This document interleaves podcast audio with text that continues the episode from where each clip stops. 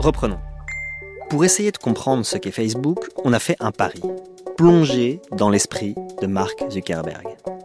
C'est lui-même d'ailleurs qui y incitait quand au début de la plateforme, il avait inscrit sous chacune des pages de Facebook, Facebook, une création de Mark Zuckerberg.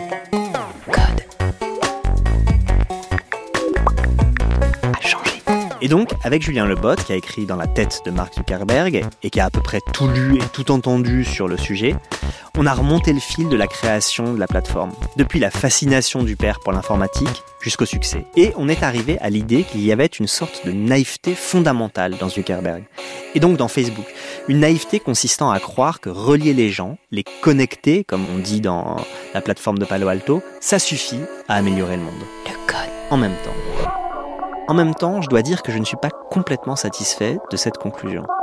On ne peut pas faire comme si il n'y avait pas tout ce qu'on sait de Facebook aujourd'hui. Cambridge Analytica et les données personnelles des usagers ouvertes à tous les vents, le contrôle à géométrie variable de ce qui circule dans Facebook qui fait qu'un sein y est plus vite censuré que la propagande, etc., etc. Tout ça est de plus en plus critiqué et Zuckerberg à chaque fois donne l'impression de tomber des nues.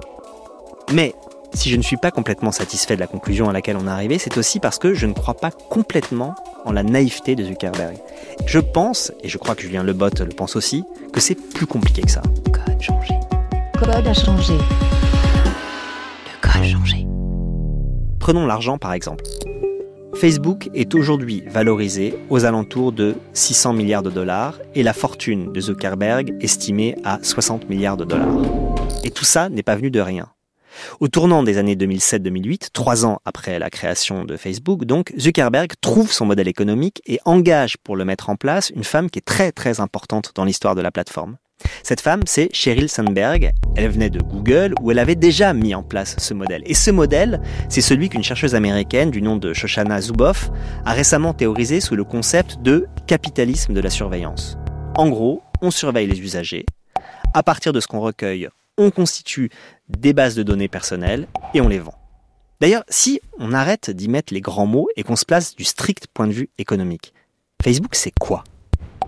C'est une immense régie publicitaire qui, en plus, est capable de connaître nos déplacements en temps réel et qui, du coup, le cas échéant, est capable de vendre aux annonceurs le fait de dire si vous voulez quelqu'un qui va en vacances au Sable d'Olonne, qui aime le surf et qui fera ceci ou cela, eh bien, on vous permettra de les cibler. Donc, quand on est sur des choses un peu badine ou, euh, ou, anodine, on se dit que c'est pas très grave, mais on voit bien que quand on, on parle par exemple de questions euh, politiques, de, de, de questions religieuses, de, euh, même pourquoi pas de la vie de la famille, eh bien voilà, ça, ça devient très très très inquiétant. C'est un modèle qui est pernicieux parce qu'on n'a pas l'impression quelque part de livrer nos données à une entreprise privée. En revanche, elle, ce qu'elle fait, c'est qu'elle est en train de structurer une base de données bien plus complète que pour en avoir des services de renseignement sur l'ensemble des dimensions de nos existences. Quant à la question de l'argent, ben, précisément, puisqu'il y a toutes ces connaissances sur l'ensemble des internautes, il y a la possibilité de le rentabiliser comme jamais. Et d'ailleurs, j'ai presque envie de dire, il y a une décorrélation totale entre l'image publique de Facebook et son succès en bourse. Facebook se porte fin 2019 extrêmement bien. Et donc, on a euh, un espèce de Zuckerberg bashing qui est en train de se passer. On a vu par exemple Alexandria Ocasio-Cortez vraiment se défouler sur Mark Zuckerberg et ça faisait du bien à tout le monde en un certain sens pendant une audience euh, au Congrès. Là, il faut faire une parenthèse. J'adore ce moment. C'est le genre de moment où la politique américaine se transforme en un vrai film hollywoodien. On est le 23 octobre 2019. Zuckerberg revient devant le Congrès américain. Il avait déjà été auditionné en 2018 au sujet du scandale Cambridge Analytica. Bon, pour résumer, une enquête menée par le Guardian a montré qu'une entreprise du nom de Cambridge Analytica avait utilisé tranquillement des données de Facebook pour adresser des messages politiques ciblés à des électeurs de la présidentielle américaine. Cette entreprise, elle a un agenda politique très clair. Après s'être exercée en Angleterre en appui de la campagne pro-Brexit, elle a vendu ses services à Donald Trump. Les équipes de Trump ont pu donc, grâce à Cambridge Analytica, adresser des messages à des électeurs sur la base d'un maillage hyper fin, parfois un quartier ou même un bloc d'immeubles. Des messages rédigés à partir des problèmes spécifiques de ce lieu, eux-mêmes identifiés grâce aux conversations Facebook des gens vivant dans ce lieu et des messages adressés à des gens identifiés comme sensibles aux thématiques de campagne de Trump. Cambridge Analytica s'est vanté d'avoir rédigé et diffusé 100 000 messages différents pendant le seul troisième débat entre Donald Trump et Hillary Clinton. Alors même s'il est impossible de mesurer l'effet de ces messages sur le vote, on sait que plus de la moitié des Américains disent aujourd'hui s'informer prioritairement par Facebook. Donc, il y a un problème. Et à l'origine de tout ça, il y a les données de Facebook. Donc, on est le 23 octobre 2019 au Congrès. L'élu Alexandria Ocasio-Cortez, représentante du 14e district de New York et de l'aile gauche des démocrates, interroge de nouveau Mark Zuckerberg et elle ne le lâche pas. À quelle date avez-vous appris pour Cambridge Analytica? Je ne suis pas certain de la date précise, mais c'était probablement au moment où c'est devenu public. Je crois que c'était vers mars 2008, mais je peux me tromper. Mm-hmm. Quand est-ce que la directrice d'exploitation de Facebook a-t-elle été mise au courant Je n'ai pas la réponse en tête. Vous ne savez pas. Um, est-ce que quelqu'un dans votre direction était au courant de Cambridge Analytica avant le premier article du Guardian le 11 décembre 2015 je crois que oui, certaines personnes s'en occupaient en interne. Quand est-ce que le sujet a été abordé avec Peter Thiel de votre conseil d'administration je ne sais pas. Vous ne savez pas, c'est le plus gros scandale de données personnelles qu'a connu Facebook avec des conséquences catastrophiques sur la présidentielle de 2016 et vous ne savez pas. Madame, nous en avons discuté après avoir su ce qu'il s'était passé. Bon, ça continue comme ça pendant encore un moment. On se demande comment il a pu euh, s'en relever de critiques pareilles, Zuckerberg. C'est intéressant d'écouter l'analyse qu'en fait Julien Lebot. Sauf que quelque part, ce genre de séquence fait les affaires de Facebook, parce que c'est sur Facebook que cette séquence de lynchage public a été diffusée, et euh, les likes que les internautes ont, ont, pu mettre sur cette vidéo en disant effectivement on est en colère, eh bien ça a permis de continuer de circonscrire les pensées des uns et des autres, et donc sans doute derrière de les reverser dans la régie publicitaire qui euh, est utilisée ensuite par les annonceurs pour cibler des catégories d'individus. Alors ça c'est extraordinaire. Donc même la critique de Facebook devient une donnée marchandisable par Facebook. On croirait lire un passage du Nouvel Esprit du Capitalisme, le fabuleux livre de Luc Boltanski et F. Chapello, quand ils expliquent que la force du capitalisme à partir des années 80 et 90, ça avait été d'intégrer sa propre critique pour se renouveler et se faire accepter. Bon, là, on a un exemple en acte. Les gens qui partagent et likent cette vidéo, où Zuckerberg se fait laminer, donnent des indices sur leurs opinions politiques à Facebook qui va en tirer profit. Et d'ailleurs, ça ne gêne en rien les marchés financiers qui continuent de voir en Facebook une valeur intéressante. C'est là où on peut penser qu'il y a une contradiction avec les propos de Zuckerberg sur le fait que Facebook soit là pour faire le bien de l'humanité. Parce que ce modèle économique de régie publicitaire implique quand même la mise en place de fonctionnalités techniques qui sont assez douteuses. Bon, par exemple, on sait que Zuckerberg travaille avec le Persuasive Lab de l'université de Stanford, qui est spécialisé dans l'attention et dans l'invention de fonctionnalités qui captent cette attention pour faire rester les internautes le plus longtemps possible sur la plateforme, et qui permettent ensuite à Facebook de monétiser cette attention. Donc je reviens à mon hypothèse déjà posée, il y a du cynisme chez Zuckerberg. Son cynisme, il est évident, puisque quand bien même il dit, par exemple, au moment où apparaît ce mouvement Time Well Spent, qui est donc guidé par des gens comme Tristan Harris, on, a entendu partout, euh, sur le fait qu'il fallait absolument éviter d'avoir cette tyrannie de la notification et d'avoir une meilleure euh, alchimie euh, quotidienne dans notre interaction avec les smartphones et avec les réseaux sociaux.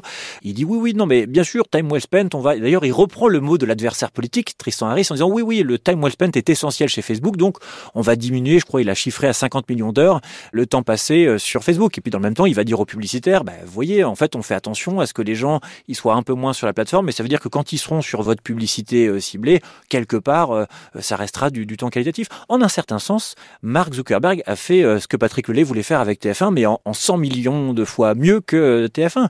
C'est du temps de cerveau disponible. en revanche, je pense que quand il a un discours et une prise de position politique sur l'intérêt de Facebook dans le fait de se sentir proche, par exemple, des siens, quand il discute avec des gens de Sur euh, l'importance des communautés. Je pense qu'il y a ce truc hyper paradoxal où on a la brutalité du chef d'entreprise qui coexiste avec un, type qui est convaincu, parce que son père l'a convaincu euh, euh, plus jeune, que voilà, on pourra faire fusionner l'humanité avec tous ces algorithmes, avec toutes ces plateformes, et tout ça nous aidera à être mieux informés, à être content de savoir que sa fille qui est en Erasmus en Hollande ou son fils qui est parti bosser chez Google comme ingénieur, voilà, on sera tous heureux et on communiera par la grâce de toutes ces, ces applications. C'est un truc hyper paradoxal, et je pense que d'ailleurs c'est pas le premier individu hyper puissant dans l'histoire de l'humanité à être un individu paradoxal, bien il en fait partie. Julien Lebot parle de puissance. Zuckerberg est à la tête d'une sorte de pays numérique qui compte 2,4 milliards d'habitants. Et il sait sur chacun de ses habitants autant de choses, voire plus, que les États auxquels ces individus appartiennent. Ça, c'est de la puissance. Mais il est puissant aussi parce qu'il est riche, très riche, tout simplement très riche.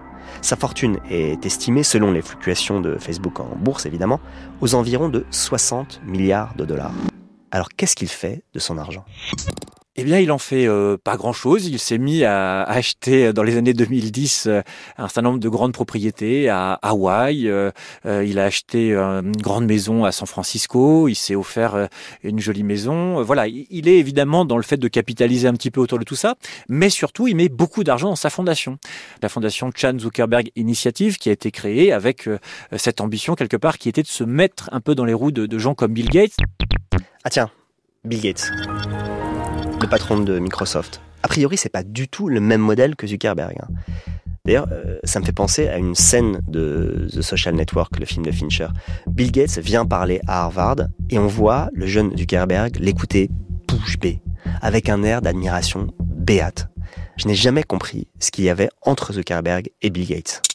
Ce qu'il admire chez Bill Gates, c'est que, à ses yeux, Bill Gates, c'est l'homme grâce auquel on a un PC dans toutes les maisons avec une suite logicielle facile à manipuler. Et c'est ce qui fait que euh, du Ghana euh, à l'Europe, en passant par euh, le Venezuela et les États-Unis, tout le monde, grosso modo, a les mêmes logiciels. Et voilà, on communique grâce au fait d'avoir les mêmes outils.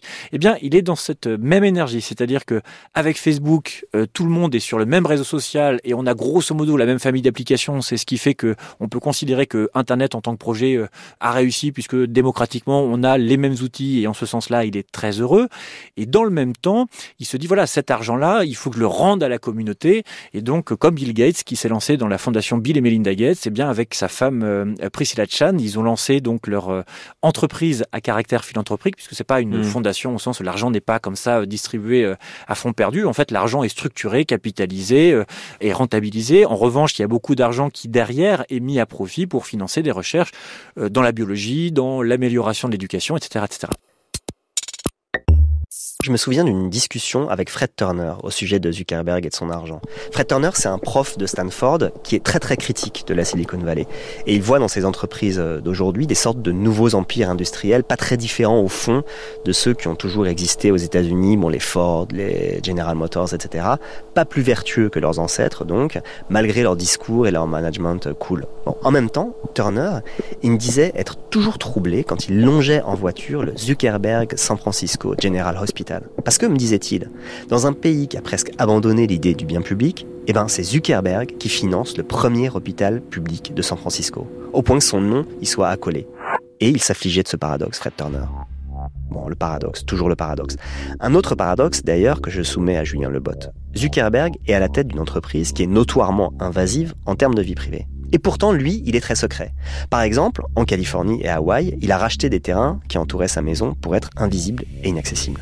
C'est pour ça qu'il a toujours ce discours sur le contrôle. En fait, en gros, il passe en force pour euh, contraindre les uns et les autres à faire tomber euh, les barrières de la vie privée. Et dans le parallèle, bah, quelque part, il dit oui, mais eh, je mets les outils à disposition pour que chacun puisse contrôler.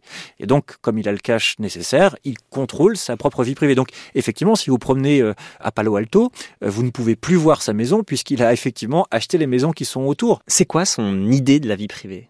Il y a d'abord chez lui une conviction fondamentale qui est qu'un individu, c'est un individu. Le fait d'avoir plusieurs mois, d'avoir à un moment donné euh, peut-être une vie professionnelle, une vie personnelle, peut-être une vie d'auteur, des pseudonymes, etc., c'est quelque chose déjà qu'il a beaucoup de mal à concevoir. qui était la promesse de l'Internet du départ. Exactement. Sur Internet, tu peux être autre chose que ce que tu es dans la vie. Exactement. Et donc c'est la raison pour laquelle je pense que Facebook a contribué, enfin je suis pas le seul à penser évidemment que Facebook a contribué à, tuer euh, l'une des promesses d'Internet. Mais donc déjà il y a cette espèce d'idée d'intégrité de la personne. Il a parlé parfois de transparence euh, intégrale ou radicale. Je sais plus quel est l'adjectif euh, en français, mais il est dans cette idée selon laquelle voilà il y a une espèce de noyau dur qui est donc la personne, la vérité de la personne, l'authenticité de la personne.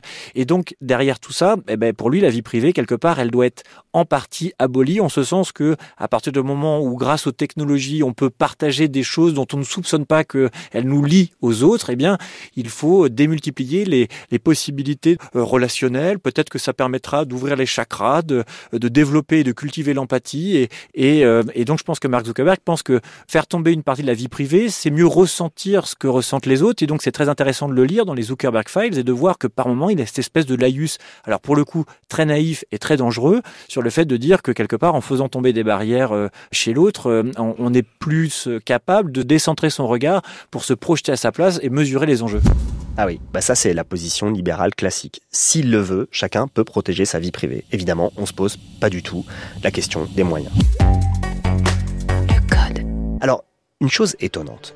Une des seules passions intellectuelles avouées de Mark Zuckerberg, c'est l'Empire romain. Bon, moi, j'avoue, j'ai toujours une suspicion à l'égard des gens qui sont passionnés par les empires et les empereurs. Par exemple, que Laurent Geoffrin, le patron de Libé, soit un passionné de Napoléon m'a toujours inquiété, parfois plus que ses éditoriaux. Mais Comment interpréter ça chez Zuckerberg? Ça l'a pris quand? Depuis très jeune d'ailleurs puisqu'il a appris le latin, le grec aussi. Et puis euh, effectivement donc il a deux filles, Maxima et Auguste. Et euh, il y a beaucoup beaucoup de références comme ça euh, qui sont feuilletonnées dans ses prises de parole publiques où il parle du fait que l'empire romain c'était un projet civilisationnel fondamental que quelque part on fait pas d'omelette sans casser des œufs aussi. Donc il explique comment pour avoir la paix il a fallu se faire des ennemis, il a fallu passer par des moments difficiles. Et d'ailleurs je pense que pour lui c'est une source d'inspiration en ce sens puisqu'il est passionné d'architecture, il est passionné d'empire euh, quelque part et de, développement d'immenses projets, eh bien, cette espèce de truc où il se dit, voilà, je crois que j'ai compris un truc très fort, je manie très bien, j'ai la machine qu'il faut, donc à la façon quelque part d'un empereur euh, romain, et quand bien même ça suscite des tollés, eh bien, je vais réussir euh, à imposer mon truc et on se rendra compte dans 200 ans que Facebook, c'était une étape fondamentale dans l'histoire de l'humanité. Quelle dangereuse erreur. Bon, erreur, d'accord. Mais en attendant, ça veut dire quelque chose.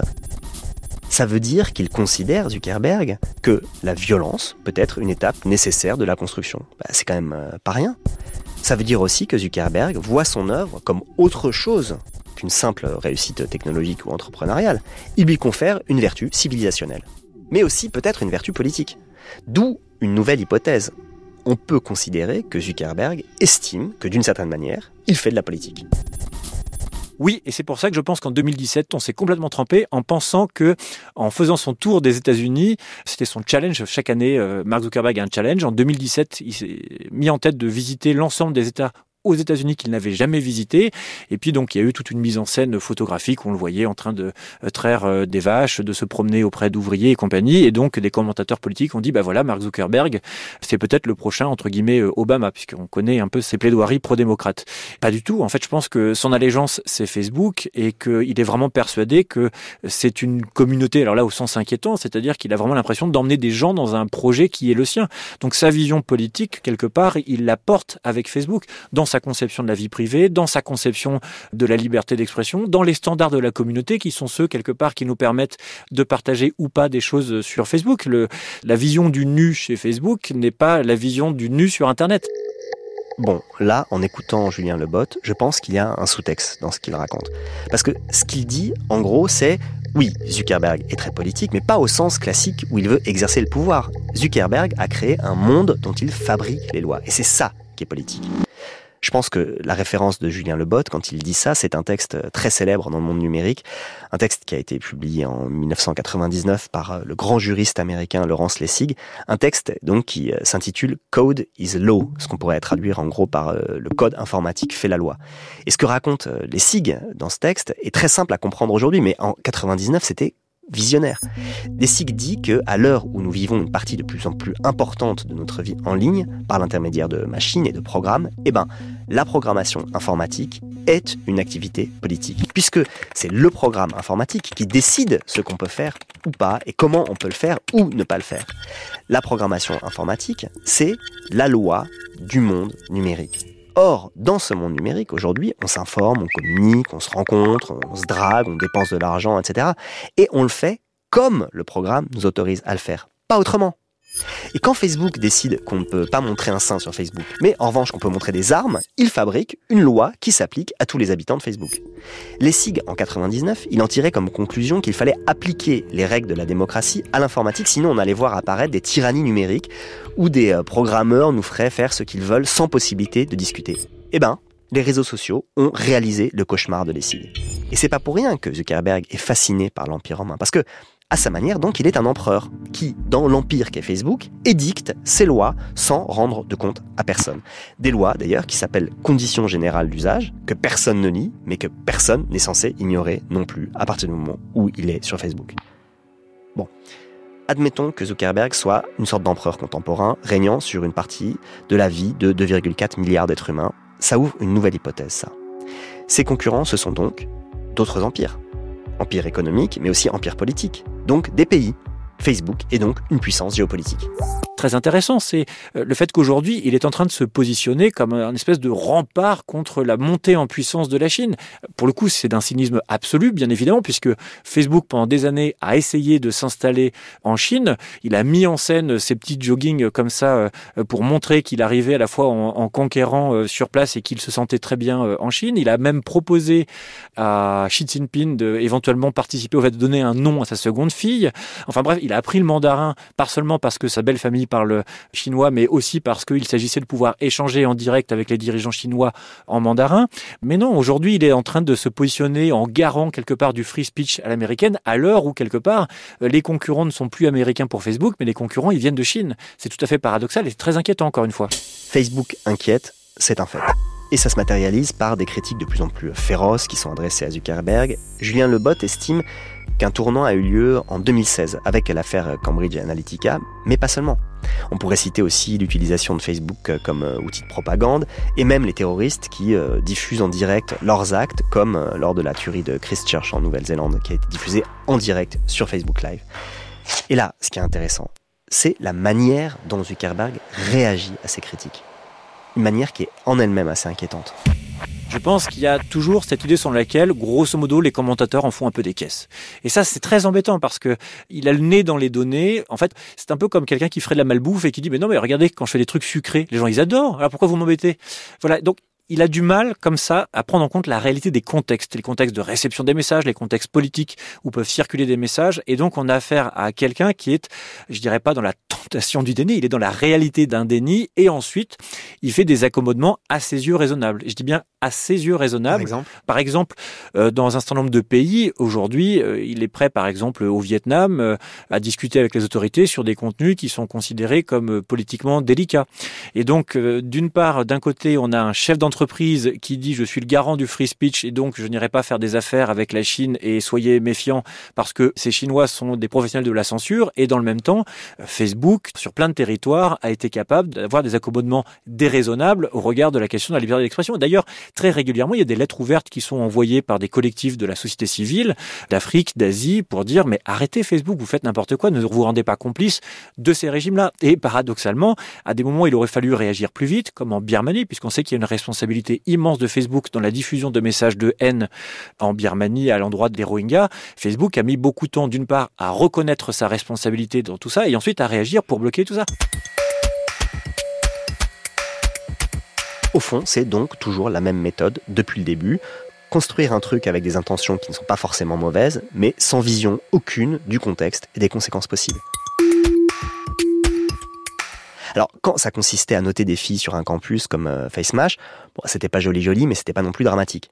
Quand ça consiste à faciliter la propagande du gouvernement birman contre les Rohingyas, ah bah là c'est une catastrophe. Mais tout ça finit par faire une impression bizarre. Celle que Facebook a échappé à Zuckerberg. Qu'au fond, il n'est pas à la hauteur des enjeux. Et d'ailleurs, c'est parfois l'impression qu'il donne quand il est questionné à propos de Facebook, l'impression qu'il est dépassé. Alors, est-ce que Zuckerberg est dépassé vraiment par Facebook? Je pense que Facebook a échappé à Zuckerberg, en très grande partie.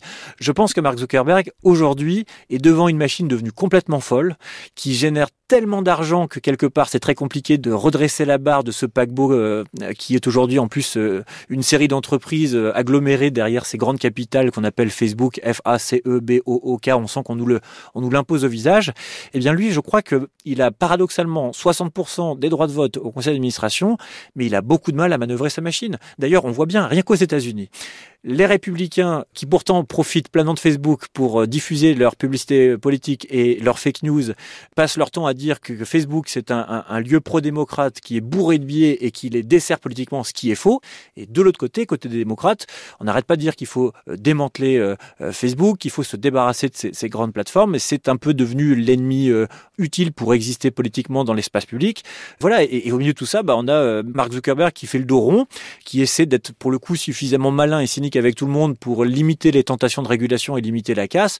Et donc, je crois qu'il arrive du coup pas vraiment à se projeter dans le fait de, par exemple, penser euh, réellement à la transformation de ce modèle pour éviter de persévérer dans ce capitalisme de la surveillance qui dessert tout le monde, qui continue de provoquer des dégâts au, Sri Lanka, aux Philippines. Voilà, d'ailleurs, au fond, une immense partie de la fortune de Facebook repose sur le fait que Facebook n'est pas à la hauteur de ses responsabilités. De plus en plus de gens plaident pour un démantèlement de Facebook. Euh, on le sait, il y a des célèbres précédents aux États-Unis où c'est un moyen de lutter contre les monopoles. Alors euh, je demande son avis à Julien Lebot sur le démantèlement de Facebook.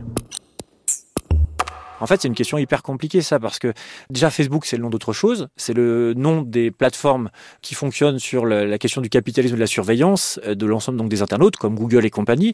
Donc, démanteler Facebook, pourquoi pas, mais à ce moment-là, il faudrait poser une question beaucoup plus large qui serait de la régulation et de l'encadrement de toutes ces plateformes. Et puis, d'autre part, démanteler techniquement, je ne sais même pas si c'est possible. D'une part, je suis pas un spécialiste technique de ces questions-là, mais aujourd'hui, Facebook est en train d'intégrer techniquement l'ensemble de ces messageries, de ces bases de données. Donc, euh, c'est-à-dire Instagram, WhatsApp, Messenger Exactement. Et donc, euh, ça devient techniquement de plus en plus compliqué de saucissonner, pour ainsi dire, euh, cette entreprise. Donc, euh, démanteler Facebook, je ne sais pas, réguler, très sérieusement l'ensemble de ces entreprises Oui. On ne peut pas avoir des entreprises aussi peu responsables. On a peu de transparence, on a peu de levier pour la redevabilité. Mmh. Démocratiquement, c'est pas satisfaisant. On ne peut pas dire que des algorithmes vont décider de ce qui est dissible ou pas dissible. Quand on voit les discussions qu'il y a pu y avoir entre la France, par exemple, euh, et Facebook, d'ailleurs on dit ça comme si c'était un État, entre mmh. la France et Facebook sur l'encadrement des discours, y compris des discours de haine, il y a une vraie question à se poser. C'est-à-dire que est-ce que c'est vraiment à Facebook euh, d'anticiper ou de gérer sur ce qui est dissible et pas dissible. Mmh. À l'heure actuelle, il y a des discussions qui euh, contribueraient, en fait, en gros, à fabriquer de la censure privée. Ce sont des entreprises qui payent pas correctement leurs impôts. Ce sont des entreprises qui ont un modèle de développement qui n'est pas adapté, on va dire, au fonctionnement de nos institutions. Donc, en fait, de ce point de vue-là, pour le coup, il faut être très ferme sur le fait de dire que quelque part, d'un point de vue régulation, on n'est pas au niveau. Ok, donc personne n'est au niveau dans cette histoire. Zuckerberg n'est pas à la hauteur de ce qu'est devenu Facebook. Facebook n'est pas au niveau des enjeux qu'il soulève et les États ne sont pas à la hauteur dans les moyens à disposition pour réguler ce type de plateforme. Bon, on est mal barré. Alors, juste une dernière question par curiosité. Julien Lebot a écrit un livre qui s'appelle Dans la tête de Mark Zuckerberg, où il essaie de départager entre le cynisme et la naïveté du patron de Facebook mais sans vraiment trancher la question, sans doute parce que c'est pas possible. Il a tenté de répondre à cette question horriblement difficile sans même pouvoir la poser à Zuckerberg, dont le service de communication a refusé tous les entretiens, il l'a raconté. Donc je lui demande, s'il était autorisé à poser une question à Zuckerberg, une seule question, mais à laquelle Zuckerberg répondrait sincèrement, quelle question il lui poserait? Alors là, je cale. Je pense que bah, la vraie question, c'est est-ce que vous pensez vraiment que Facebook, c'est dans l'intérêt de l'humanité? Je pense qu'il le pense. Et j'aimerais bien du coup avoir cette réponse-là. C'est peut-être la seule question, en effet. Mais je sais pas si Zuckerberg lui-même pourrait y répondre, et c'est peut-être ça, le fond du problème. Merci à Julien Lebot. Son livre Dans la tête de Mark Zuckerberg a été publié aux éditions Actes Sud.